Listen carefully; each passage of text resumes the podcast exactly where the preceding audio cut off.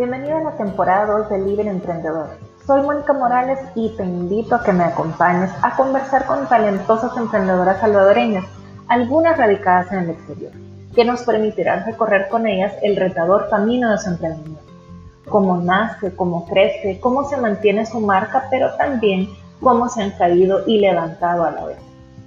Quédate conmigo y conozcamos la historia detrás de la marca de esta semana. Gracias por conectarte con nosotras en este Living Emprendedor Podcast.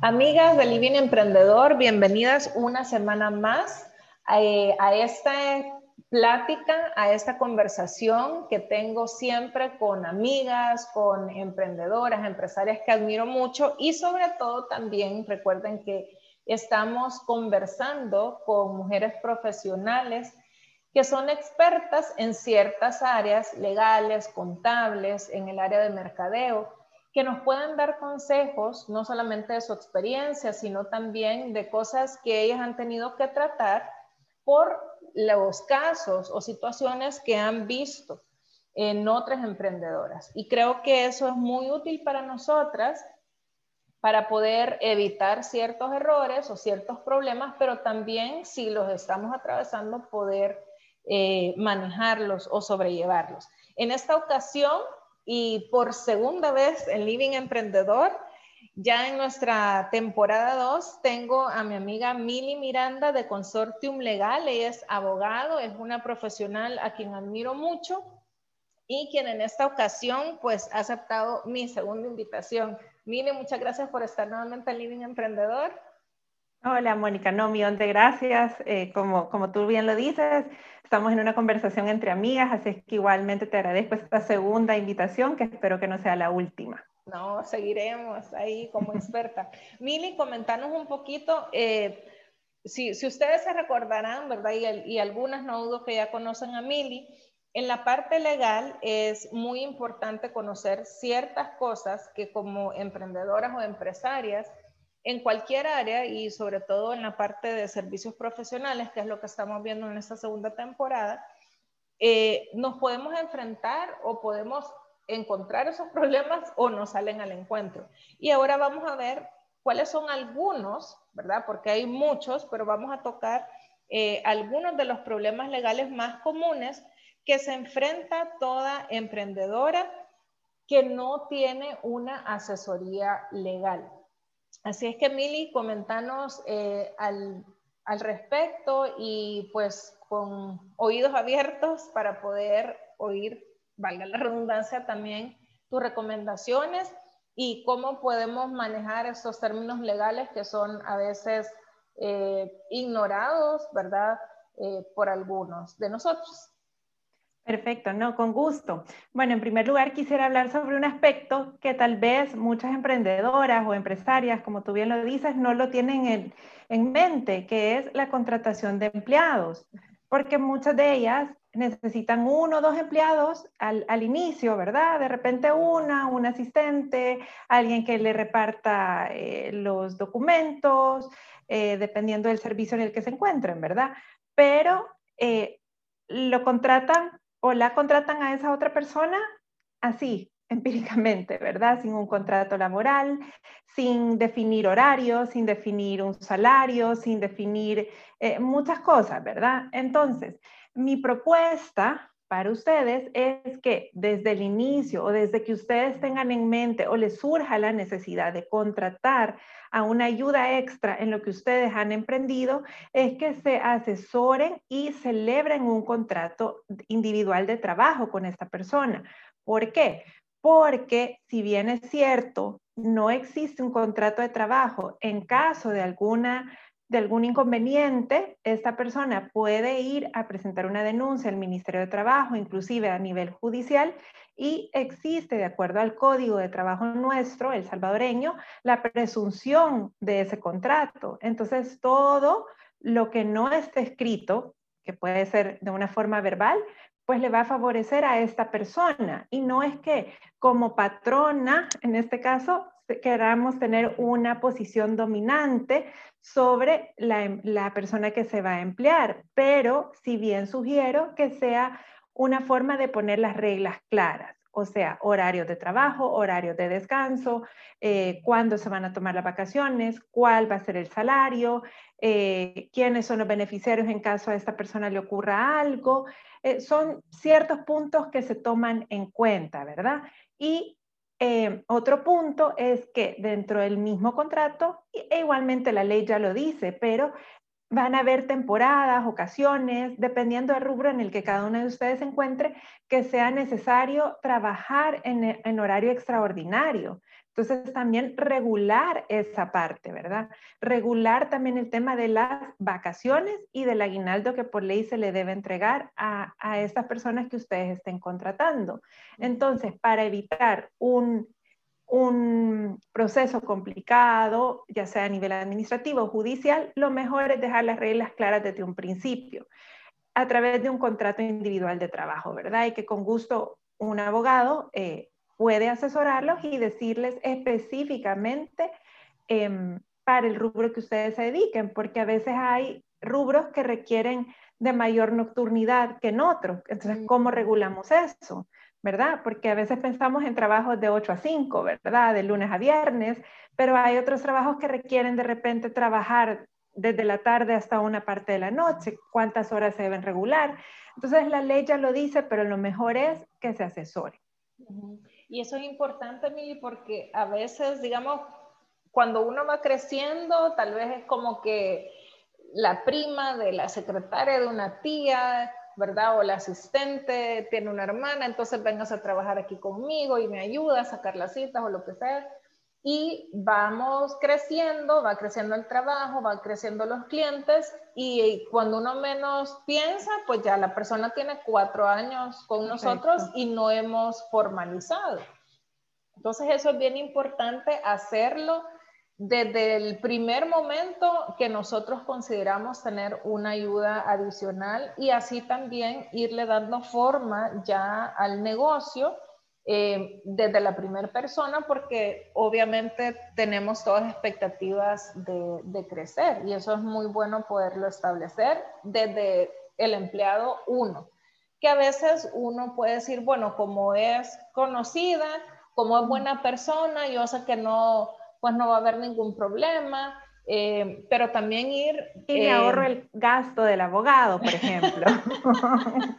ah, también. Entonces, mejor aquí lo, lo hablado y ya. Entonces, eso, eso es un, algo muy importante. Sí, correcto. Bueno, otro punto que también quería traerles a colación esta vez es eh, que muchas veces se da eh, incumplimiento de parte de proveedores sí, por muchas razones, pues todos de repente tenemos problemas, pero para evitar en la medida de lo posible los incumplimientos de nuestros proveedores es celebrar un contrato con ellos. Igualmente, vuelvo a lo mismo, dejar las reglas claras, dejar eh, cuándo se va a pagar. Eh, por ejemplo, si es un servicio constante, por ejemplo, se me ocurre, voy a, alquilar un servicio de fotocopiadora. Entonces, que conste en un contrato ese servicio que yo estoy contratando, el día que lo voy a pagar, el número de copias que me incluye, eh, qué obligaciones tengo yo también como cliente de esa persona, pagar en tiempo, por ejemplo, las maneras en que se puede dar por terminado un contrato, porque de repente a mí se me ofrece una mejor opción. Entonces, yo ya no quiero seguir con esa persona, me puedo salir o no antes, ¿verdad? O sea, es tanto para exigirle a nuestro proveedor como para también nosotros cumplirles a ellos, porque es un contrato que se va a cumplir de ambas partes. Y, eh, en el caso, Mili, por ejemplo, si, bueno, a medida que se va creciendo y se subcontrata, por ejemplo, servicios de contabilidad y todo eso, siempre también tenemos que hacer un contrato eh, con cualquier tipo de, proveedor o de subcontratación que nosotros hagamos. Yo sugiero que es lo mejor. Yo sugiero que es lo mejor sujetar la relación a un plazo. También generalmente se hace a un año. Eh, muchas veces puede ser prorrogable o no, ¿verdad? Pero lo mejor es siempre tener eh, esas reglas claras de ambas partes y que como emprendedora o empresaria esté protegida yo. O sea, por ejemplo, de repente X servicio que yo contraté de manera mensual, en el mes de marzo de este año no me lo cumplieron. ¿Y cómo exijo yo el cumplimiento? ¿Verdad? Porque dijeron que los días, el día uno de cada mes iban a llegar a instalar X o Y cuestión o prestarme X servicio, pero ya llevan cierto atraso. Entonces, ¿qué hago yo? ¿Cómo lo exijo? Y dentro de ese contrato, pues seguramente se contemplará la forma en hacer valer esos derechos y obligaciones que tenemos, ya sea por vía judicial o por vía arbitral. Y en el caso, por ejemplo, Mili, digamos si uno subcontrata, porque hemos visto la importancia de las redes sociales em, en la comunicación, ¿verdad? Eso es, y lo hemos visto con todas las emprendedoras y empresarias que hemos tenido por acá. Eh, uno realiza un contrato con una, puede ser una boutique creativa o con un diseñador outsourcing, eh, uno firma, ¿verdad? Por un pago, un fee mensual, si no es, eh, digamos, sellado, firmado por un abogado, no tiene un valor legal o basta con que haya un acuerdo de una persona natural y una empresa o de dos personas naturales eh, bajo una cotización y, un, y, prestar servicio. Lo recomendable es hacerlo ante un notario de la República, ¿verdad? Puesto que ese documento se puede llevar ante los tribunales y es más fácilmente reconocible eh, por un juez y de esa manera, pues, eh, favorecer en este caso los intereses que nosotros tengamos, ¿verdad? Es la manera que nosotros recomendamos. También hemos tenido experiencia con muchos community managers que ellos inclusive, a ellos les encanta firmar contratos, porque a veces piensa alguien que contrata sus servicios que tienen que estar 24/7 y entonces ellos también limitan, por ejemplo, por X mensual incluye cinco publicaciones al mes o dependiendo, pues dependiendo de lo que se contrate. Entonces creo que siempre es beneficioso para ambas partes y darle la formalidad de vida. Ahora, en este sentido, Mili, si yo como empresaria o emprendedora soy proveedor, ¿verdad? O me subcontratan a mí, tú recomendás que, o sea, yo proponga por el bienestar de mi cliente y el mío, eh, formalizar un contrato. También creo que, es un excelente punto el que traes a colación y me parece excelente. ¿Por qué? Porque en ese otro lado de la moneda, ¿verdad? Lo que nos interesa principalmente a nosotros, a diferencia del primer caso que veíamos, que era como tal la prestación del servicio, en este otro caso, siendo yo la proveedora de los servicios, es que me paguen y me paguen en tiempo. ¿Verdad? Entonces, de esa forma yo me resguardo. También me resguardo en qué otro sentido, en que hay un plazo por cumplir eh, de ese contrato. O sea, no va a venir el cliente y me va a decir a los dos meses, miren, no, ya sabe que lo pensé bien y no, siempre no. Entonces, el, el em, ¿cómo se llama? El, el, contrato debería regular también maneras de cómo dar por terminado de legal forma, si van a haber penalidades o no, eh, porque pues, o sea, tú también has invertido eh, tu tiempo, tu esfuerzo en la cotización, en conocer ese cliente, en, en, adaptarte también a conocerlo. Entonces creo que tu tiempo también es muy valioso como proveedora de una empresa, de otra emprendedora. Entonces, como tal, nuevamente reitero las reglas claras. Excelente. Entonces, bueno, y otro punto que, que trajiste a colación eso fue eh, que a veces nos pueden decir las emprendedoras, es que yo trabajo y yo emito mi crédito fiscal o mi factura, pero no me lo pagan, pero no me lo pagan, ¿qué hago? Lo mejor es siempre tener respaldo con un contrato, porque de esa forma nosotros podemos ir ante un juez y exigir el cumplimiento de esa obligación de pago que se tiene. Y eh, creo que también de manera clara se estipula que los días de pago son tales fechas, qué pasa en caso de incumplimiento, porque incluso se puede regular que en caso de incumplimiento de X número de días, 10 días, 15 eh, días, em, ¿cómo se llama? Va a haber una mora, un interés por mora, que muchas veces vemos en la práctica que, que, es como, no, es que aquí le pagamos cada 90 días, eh, o cada 30 días, cada 45 días. Entonces, también el contrato podemos regular eso, o sea, también es cuestión que uno esté dispuesto a aceptar esos tiempos largos. Pero en la medida de lo posible tener esa liquidez para que el emprendimiento esté en constante movimiento y en crecimiento, que es lo que se busca, ¿verdad? Y en, en, ese sentido, Mili, también a veces tratamos con clientes que lo que tú decís, ¿verdad? Que ellos como regla, generalmente son empresas grandes, dicen, bueno, les vamos a pagar a 90 días. Y el pobre emprendedor, o sea, ahí ahorcado, pero, pero feliz de que, o sea, su producto está ahí. Ahora, en el caso de las emprendedoras o empresarias que estamos en el área profesional, ¿verdad?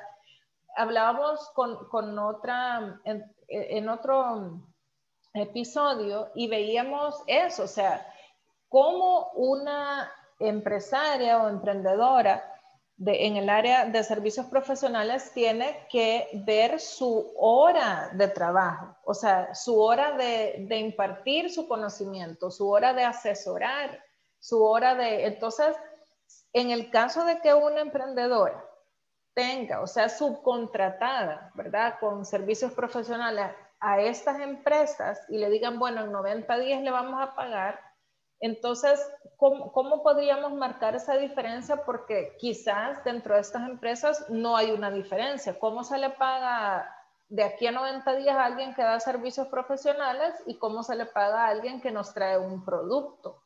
¿Hay alguna manera legal de, de poderlo o de poder protegernos, ¿verdad? Sobre todo cuando se trabaja con empresas más grandes.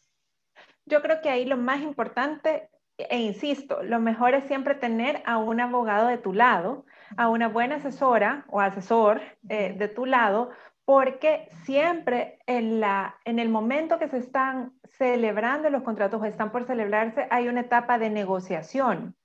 Entonces creo que esa parte es, es, vital, pues, porque de repente tú me decís, es que yo presto servicios pues no legales, entonces no tengo idea de cómo negociar o cómo llegar a un punto medio, porque de repente de eso se trata, porque igual tanto la empresa grande como otra emprendedora necesita nuestros servicios, ¿verdad?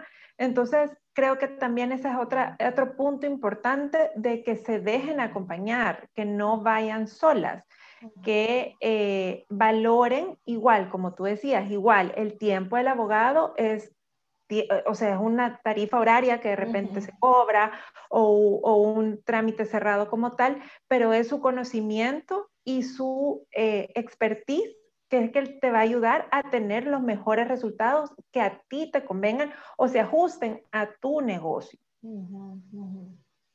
Entonces, básicamente, eh, en resumen, lo que te quería compartir hoy, súper breve, para que nuestras amigas siempre nos escuchen eh, y que no seamos tan es que siempre desde el inicio lo mejor es contar con una buena asesoría legal sí, tú me puedes decir, es que es caro y esa es tal vez la mentalidad que tenemos en este país, que un abogado es caro, pero a la larga te sale más caro estar no siendo acompañada por un abogado porque firmaste un contrato que te obligaron a firmar y no representaba tus intereses ¿verdad? Lo mejor es que siempre esté un abogado de tu lado desde el día uno, desde el día cero o desde el, día, desde el momento que tú pensás en contratar a, una persona porque ya tu negocio lo requiere o pensás contratar X servicio o te salió un cliente, tú ya, te, ya hiciste tu propuesta de honorarios, ya ha sido aceptada, pero por tu eh, buen nombre también, tú sugerís que se celebre un contrato y de esa manera también salvaguardas eh, el cumplimiento del mismo, o sea, el pago del mismo y reforzas también la relación a largo plazo con tus clientes, que creo que también es lo que como emprendedoras y empresarias se debe buscar, ¿verdad? Así es que, como bien dicen, a veces lo barato eh, sale, caro, porque yo creo que puedo hacer las cosas, lo mejor es eh, también acercarse a una persona que sepa, que tenga la experiencia como tal, que tenga el respaldo, ¿verdad? Y que les pueda apoyar de la mejor manera. Buenísimo. Y esta parte legal es importante porque tenemos eh, que protegernos, ¿verdad? desde el inicio o las que ya pues crecieron y hay ciertas cosas legales que no se han ajustado, es importante que lo puedan hacer a la altura que se den cuenta, ya sea en la parte de, contratación, de subcontratar, ¿verdad? Porque hay muchas emprendedoras que eh, pues su, su, negocio no requiere quizás de, personas fijas o dentro de una planilla, pero sí subcontratan. Entonces es importante también que haya una protección mutua por por lo que hemos comentado también acá en Living Emprendedor, que sí tenemos que ayudarnos todas y tenemos que protegernos todas, ¿verdad? Poder entender o llegar a un momento de que todas preguntemos por esa parte legal y la otra felizmente nos diga, bueno, sí, o sea, lleguemos a un acuerdo legal, porque a veces, Mili, quizá cuando uno le dicen, vaya, vamos a hacer con un abogado, entonces ya uno puede como eh, ponerse tenso, ¿verdad? Y decir, ah, bueno, es que esta no confía en mí, ¿verdad? O no confía que yo voy a, cumplir. Entonces, tenemos que, irnos familiarizando con esta parte porque creo que acá en el país es mucha, em, mucho negocio se hace de, de, confianza de palabra, ¿verdad? O sea, eh, no firmemos nada, pero yo te prometo que ahí voy a estar o que voy a cumplir esto, que te voy a dar esto al final del tiempo. Y eh, hay otras eh, rubros que sí, ¿verdad? Que sí hacen su contrato, no, no se acostumbra que esté con un respaldo legal, pero es necesario. Y no pensar que la parte legal es solamente cuando ya estemos en un nivel diferente de emprendimiento o, de, o que pasemos de, de, emprendedoras a empresarias, ¿verdad? Sino que tenemos que verlo desde, desde que estamos arrancando. Así es que esto, lo otro, lo de los proveedores, si nosotros tenemos proveedores o también si nosotros eh, somos proveedores de otras empresas, sobre todo un énfasis grande también cuando vamos a prestar nuestros servicios a una empresa grande, ¿verdad? Uno a veces se emociona y dice, ay, con esta empresa fue mi sueño darle mis servicios profesionales y por eso le decimos que sí a todo. Pago 90 días, eh, ahí voy a estar dándole la asesoría, o sea, no importa la hora, pero mi sueño era... Entonces, tenemos que ir valorando estas cosas eh, acompañándonos todas siempre de cualquier proceso legal. Y Mili, comentanos tus redes sociales para que te puedan seguir y en cualquier caso eh, contactarte a ti como representante de Consortium Legal. Con gusto, pues nos encuentran en Instagram como arroba consortium legal. Nos pueden buscar en, en la página web eh, consortiumlegal.com. Eh, podrán ver que no solo estamos en El Salvador, sino que estamos en todos los países de Centroamérica, eh, que de repente ustedes no solo hagan negocios aquí en El Salvador, pues podemos apoyarles y mi correo electrónico es mmiranda.consortiumlegal.com. Y como siempre, un súper gusto, Mónica, gracias nuevamente por la invitación y por siempre tenernos en mente como Consortium Legal. No, a ustedes, gracias Mili. Y como tú dijiste, pues no va a ser la última vez. De verdad que eh, en, cada, en cada temporada eh, sí queremos contar con, con tu apoyo, ¿verdad? Para que nos dejes estos consejos legales y como tú decías, concisos, pero necesarios y que a veces pasamos por alto, ¿verdad? Así es que, amigas, eh, tomen nota de las redes sociales de, de Mili, de Consortium Legal para que puedan eh, asesorarse, para que podamos invertir en esto, para que no em, demos por sentado que, las cosas eh, van caminando sin un respaldo legal, porque a veces no, no nos percatamos de eso y cuando llega el momento, si hubiéramos tenido un respaldo legal, la solución hubiera sido diferente. Así es que gracias por habernos acompañado en esta semana. No se pierdan a mi invitada de la próxima semana. Recuerden que estamos en esta temporada 2 compartiendo historias detrás de marcas de mujeres emprendedoras y empresarias en el área de servicios profesionales. Mili, muchas gracias, un abrazo y nos vemos, amigas, nos oímos en la próxima. Hasta luego. Salud. Gracias.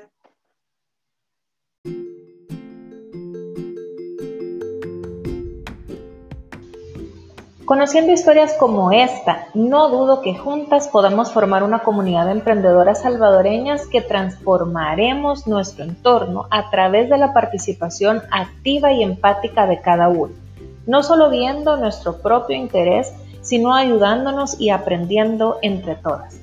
Para no perderte ningún recurso, síguenos en Instagram como Living Emprendedor SB y en Facebook como Living Emprendedor. Comparte este episodio con otras emprendedoras y si tienes recomendaciones me encantaría recibir tu correo en monica.livingemprendedor.gmail.com. Hasta la próxima.